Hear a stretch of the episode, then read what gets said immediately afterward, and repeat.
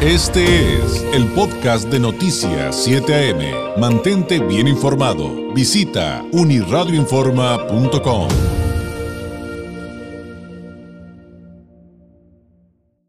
Le comentábamos eh, en ediciones anteriores, 8 de la mañana con 19 minutos, este eh, tema de que la Suprema Corte de Justicia de la Nación en México declaró inconstitucional la prohibición del uso lúdico de la marihuana en México. Pero hay eh, pues mucha información, letra chiquita que pues no hemos revisado como amerita un tema de esta naturaleza. Hay que recordar que también eh, pues está de por medio el asunto eh, de, del uso medicinal de esta planta. Y pues quienes conocen bien este tema son los integrantes del Consejo Mexicano del Cannabis y Cáñamo en nuestro país. Le agradezco enormemente a la presidenta de este consejo, eh, Eda Martínez, nos tome la llamada una vez más. Eda, qué gusto saludarla. Muy buenos días. Todo lo contrario, al contrario, es un placer como siempre tener un espacio con ustedes y con su amable auditorio, siempre a sus órdenes. Pues, ¿qué reflexiones iniciales nos podría compartir de este de esta determinación de la Suprema Corte? Sobre todo, creo que eh, tenemos que partir de que, de que muchos ciudadanos que no conocemos a fondo el tema, EDA, no entendemos lo que realmente significa y muchos han dado la lectura de ya, ya se puede, y, pues la, la realidad es, es muy distinta. ¿Por dónde podríamos partir? Yo pienso que un buen ejercicio es platicar primero de manera muy simple de qué se trata una declaratoria general de inconstitucionalidad sin entrar a la densidad de los abogados. Pero una declaratoria general de inconstitucionalidad significa eliminar una parte de la norma que es inconstitucional, es decir, que la contraviene. En este sentido, ¿cuál fue a partir de todo este proceso? De hecho, se le llama una forma de legislación negativa, no negativa por sus efectos, sino negativa porque lo que hacen justamente es purgar o sanear una norma. Así es de que, ¿qué fue lo que hicieron? ¿Qué fue lo que se, se dictó? ¿Qué fue lo que se va a formalizar, mucho ojo, como bien decía, hasta que esté publicada en el diario oficial de la Federación. Ya se votó a favor, con ocho votos a favor, tres en contra en la Suprema Corte, y esto significa que causa Estado. Pero ¿por qué una declaratoria general de inconstitucionalidad? Bueno, porque había partes en algunos artículos de la Ley General de Salud que se oponen o contravienen a un derecho del desarrollo de la libre personalidad tales como que cuando se hablaba de siembra, cultivo, cosecha, eh, transformación, consumo y demás, lo remitían a la parte meramente médica o de investigación, no así a la parte lúdica. Recordemos que lo que salió fue el reglamento este 13 de enero de este año, o sea, sale el 12, pero queda vigente a partir del 13 de enero, para lo que vamos a llamar en síntesis el uso medicinal o la industria de la salud, pero hay una ley federal que no solamente tiene que ver con los usos lúdicos, sino con otros usos, como lo puede ser inclusive el industrial, no olvidemos todo el universo del cáñamo, y entonces esto todavía está en discusión en el Senado. Sin embargo, ante la declaratoria para lo que es el uso lúdico, hay estos artículos que tienen que quitarse de la Ley General de Salud, como lo es el 235, en sus párrafos que lo afecta el 247, porque en uno habla de un estupefaciente y en el otro de un psicotrópico, que quiere decir que es para el uso de THC. Tampoco significa que a partir de que se está publicando en el diario oficial de la Federación, el derecho se activa por sí mismo con esa publicidad. No, el derecho se activa a través de la solicitud de un permiso. Es decir, el derecho lo tienen, pero se activa a través de un permiso ante COFEPRIS. Ahora, ¿qué es lo que falta por hacer? Bueno, lo que faltaría por hacer sería principalmente eh, cuál es este formato dentro de COFEPRIS. Tiene una clave la autoridad va a tener suficiente eh, no sé, toda la parte de su plataforma de operación para hacerlo con el rezago que per se hay en COFEPRIS, pues esos son los temas que se tienen que ver sin ir a uno de los temas que yo diría más profundos, que a lo mejor es un tema de discusión en otro momento, pero hay una reflexión aquí. Ante una prohibición total, activan un derecho parcial. ¿Activan un derecho parcial? Sí. ¿Por qué? Porque es, esa pregunta es muy interesante. Activan un derecho parcial porque al final del día lo único que han tocado en este momento es purgar una norma dentro de la Ley General de Salud que permite el uso lúdico recreativo, quitando algunos párrafos o algunos artículos. Sin embargo, no se han tocado otros marcos normativos que legitimarían que este ejercicio del consumidor lúdico realmente es lícito, porque si nos vamos un poco atrás, ¿de dónde va a tomar el producto o la semilla que sea legal si todavía no se mm. activó un acto de comercio? Esto quiere decir que es una prohibición total, es, un, es una activación de un permiso, pero es un permiso parcial porque todavía conlleva otros temas de mayor profundidad como de qué manera este consumidor lúdico podría adquirir su materia prima vegetal o su plántula o su semilla de forma lícita, si todavía no está la ley federal en marcha y todavía hay prohibición de actos comerciales un limbo jurídico, digamos, para, para que yo no eh, me vea afectado en caso, por ejemplo, de, ya entendiendo que en algún momento, creo, EDA, habrá todo un proceso. Eh, luego de esta declaratoria, yo sacaré un permiso, pero todavía no estoy protegido de que vengan y me digan, ¿y tú de dónde sacaste la semilla? Digo, a lo mejor lo estoy diciendo de una manera muy superficial y muy coloquial, pero para, para ver si lo estamos entendiendo bien. Sí, la, la ley, el marco jurídico, las autoridades, el cuerpo legislativo deben de ser generosos y conscientes de que las premisas que hoy día se dictan y que en realidad es el ordenamiento para que ya se purgue la ley general de salud no es suficiente. Es un gran avance. Es importantísimo lo que sucedió el día de ayer. ¿Por qué? Porque se activan muchos eh, servicios auxiliares, porque esto quiere decir que deben de observar con mayor cuidado el cuerpo legislativo, en específico la Cámara de Origen, que es la Cámara de Senadores, para en verdad poner en la agenda legislativa esta ley federal que ya tiene eh, naturalmente las idas y las vueltas con la Cámara Revisora, que fue la de diputados, pero las premisas son pocas, es, no es suficiente. Sabemos que el permiso se debe de activar y que COFEPRIS debe precisar que el derecho del autoconsumo en ningún caso, por ejemplo, puede hacerse afectando a terceros, por lo tanto no hay que ejercerlo frente a menores de edad, ni en lugares públicos, donde hay terceros que no han dado su autorización. Se entiende por obviedad que un menor de edad no va a solicitar un permiso y se lo den.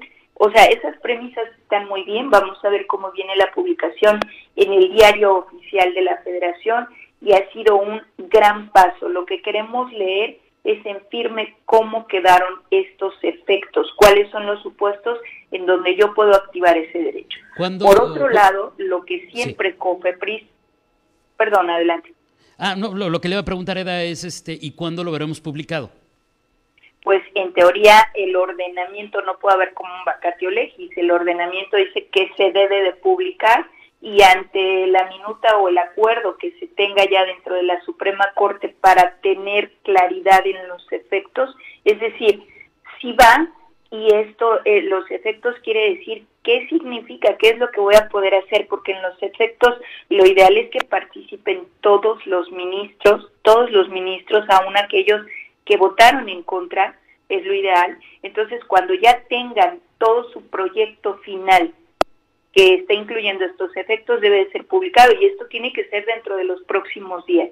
Estamos seguramente dentro de un debido proceso a días o a horas de que esté publicado en el diario oficial de la federación y ahí es donde vamos a saber en realidad hasta dónde alcanza y hasta dónde no alcanza.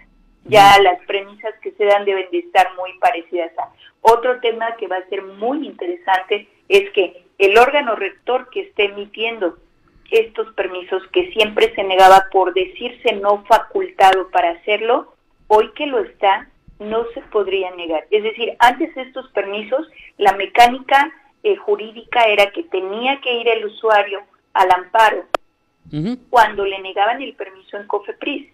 Hoy no tiene que ir al amparo, excepto en aquellos presupuestos en donde COFEPRIS, sin tener por qué negarlo, si está en los supuestos que le permiten solicitarlo, lo haga, porque COFEPRIS no puede negar estos permisos si soy mayor de edad, si estoy cumpliendo, si estoy eh, activando el derecho como se debe de hacer, y en el caso que él no lo negara o otros de los supuestos que yo creo van a ser muy nutridos, que la autoridad no conteste, entonces sí, sí van a tener que activarlo a través del amparo, pero tendría que ser la excepción, no la regla. Entonces vemos que viene mucho trabajo para los diputados federales, para el Senado, para la Secretaría de Salud, para la COFEPRIS eh, y, y, a lo mejor me voy a regresar un poquito, Eda, pero entonces, ¿en qué punto estamos en lo que se refiere a la cannabis? Eh, desde el punto de vista médico y, para fines medicinales? Esto es, es, una pregunta de un impacto importantísimo, porque si desde el 13 de enero se decía que se estaba ya un reglamento para estos efectos y con una ley que ya existía, que es la Ley General de Salud, ¿por qué no vemos hoy día este mercado activado? ¿Qué es lo que está sucediendo? Aquí hay dos temas muy importantes, que estamos haciendo la construcción a pasos, no paralelamente. ¿Por qué? Porque si bien es cierto que ya todos aquellos que participan en una cadena de suministro para los temas médicos están listos y es gente seria del sector, ¿a qué se están enfrentando hoy? Un tema eh, muy importante, materia prima. Muy bien, yo soy un transformador, tengo el derecho, tengo la licencia, tengo el certificado de buenas prácticas, pero no tengo materia prima. ¿Y cómo voy a hacer para traer mi materia prima? Ah, bueno, para poder traer una materia prima primero es lamentable y trágico que no ha dado la Secretaría de Agricultura y Desarrollo Rural las reglas que debería de haber dado el 24 de mayo para que el sector primario de México sepa cómo entrar al juego, es decir, la siembra, el cultivo y la cosecha. Por lo tanto, de forma trágica, México no va a participar estratégicamente en estos primeros años sino que va a ser un consumidor de materia prima. Pero para poder realizar o materializar esto no basta el reglamento. Hay otras entidades que juegan, así como la SADER, pues está la Secretaría de Hacienda y Crédito Público a través del sistema de administración tributaria SAT, en donde debe de tener primero que nada un esquema tributario definido. Aquellos, por ejemplo, no serán medicamentos, pero para materia prima de otros usos, pues tiene que decir qué pasa con el IEPS, confirmar que el impuesto que es indirecto, que es el IVA, esté a tasa cero. La Secretaría de Economía, conjunto con Secretaría de Hacienda y Crédito Público, deben tener ya determinadas las fracciones arancelarias que ocupan y publicarlas para ello. Es decir, tengo el auto sin llave. Entonces, ¿qué, qué debe de suceder en estos meses? Que todas aquellas otras entidades eh, con sus órganos desconcentrados. Deben de poner las reglas del juego también para que esto se active. El sector farmacéutico está listo para hacerlo, pero el primer punto en su cadena de suministro es legitimar la materia prima vegetal, el, derivado farmacológico o el API que le llaman, que es con lo que van a hacer los medicamentos. Sin embargo, tendrían que estarse activando todo ello y se haría a través de aquellos países que sí lo tienen permitido y que sí están listos ya, por mm. ejemplo como Colombia o Canadá, que están listos ya para exportar materia prima que cumple con los requisitos de los certificados y de las buenas prácticas. Pero hay un sector muy importante que está por allá asomándose en una opacidad que nadie voltea y que ya se dieron las primeras resoluciones de COFEPRIS y las resoluciones van en este sentido. ¿Qué sucede? Con todo el sector de cosméticos, que llevan un componente canábico que solamente es aceite de cáñamo. Bueno, la ley federal que está discutiéndose en el Senado sí los menciona y dice, pues de los cosméticos que tienen ejemplo, que tienen cannabis, un componente canábico, que no tenga más del 1% de THC para que sí sea un cosmético o las solicitudes que se han metido ni siquiera tienen THC y esto es un caso real. Entonces, ¿qué sucede con ellos? Dice, eso lo tiene que atender COFEPRIS, pero no viene en el reglamento de salud de, de esto de cannabis que tenemos nosotros autorizado en materia de salud, pues no, no viene y no tiene por qué venir, porque se habla de medicamentos. Para ello, y existe desde siempre un reglamento de control sanitario de productos y servicios donde están los cosméticos. Pero ¿qué ha pasado cuando transformadores, distribuidores, importadores de cosméticos con componente canábico han solicitado su permiso de comercialización para traer cosméticos que sí son tales, no tienen otra intención, no vienen disfrazados, son emolientes y son humectantes y traen aceite de cáñamo. Las resoluciones que ha dado COFEPRIS es negar ese permiso porque simplemente ven a la cannabis como una variedad vegetal y están clasificando, perdón, el aceite de cáñamo como estupefaciente sin actividad psicotrópica, pero como estupefaciente. Esto es increíble, hay que replantear. Hay que replantear eh, eso, no tiene THC, tiene eh, o, tiene una cantidad mínima, pero lo que traen generalmente, cuando me ha tocado verlos en el mercado, lo que traen es el famoso CBD, que no es psicotrópico.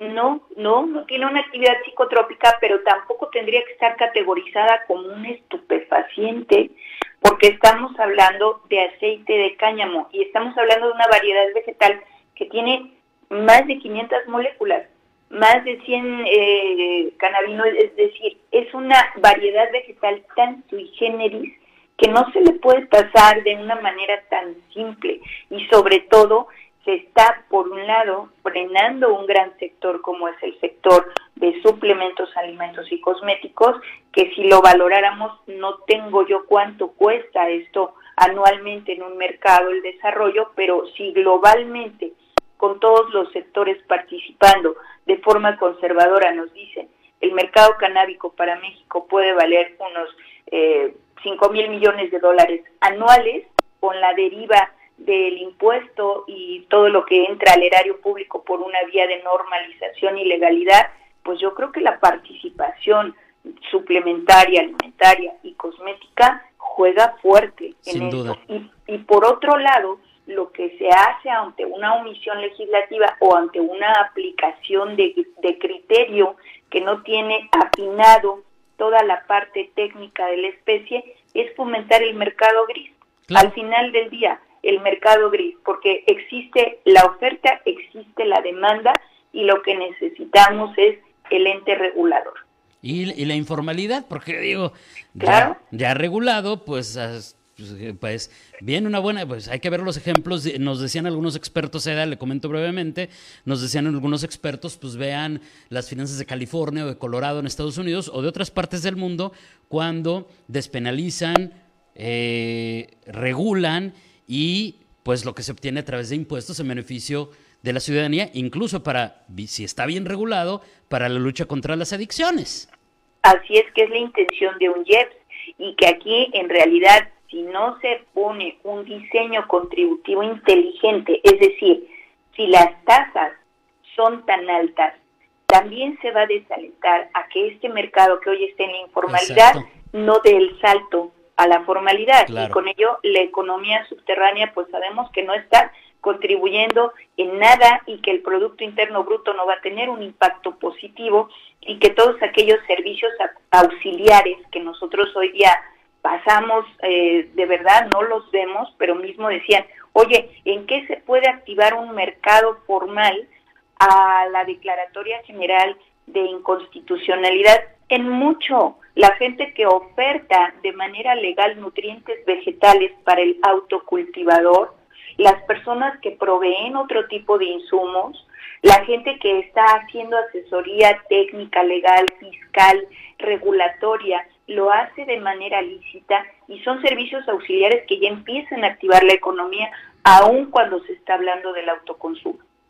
Le agradezco enormemente esta plática, Eda. Ha sido sin duda, eh, pues, eh, además de informativa e inspiradora respecto a entender cuáles son los retos. Le mando un abrazo a la distancia. Muy buenos días. Al contrario, muy agradecida desde el Consejo. Estamos a sus órdenes como siempre y un saludo a su auditorio. Gracias. Es Eda Martínez, Eda Martínez, presidente del Consejo Mexicano del Cannabis y Cáñamo.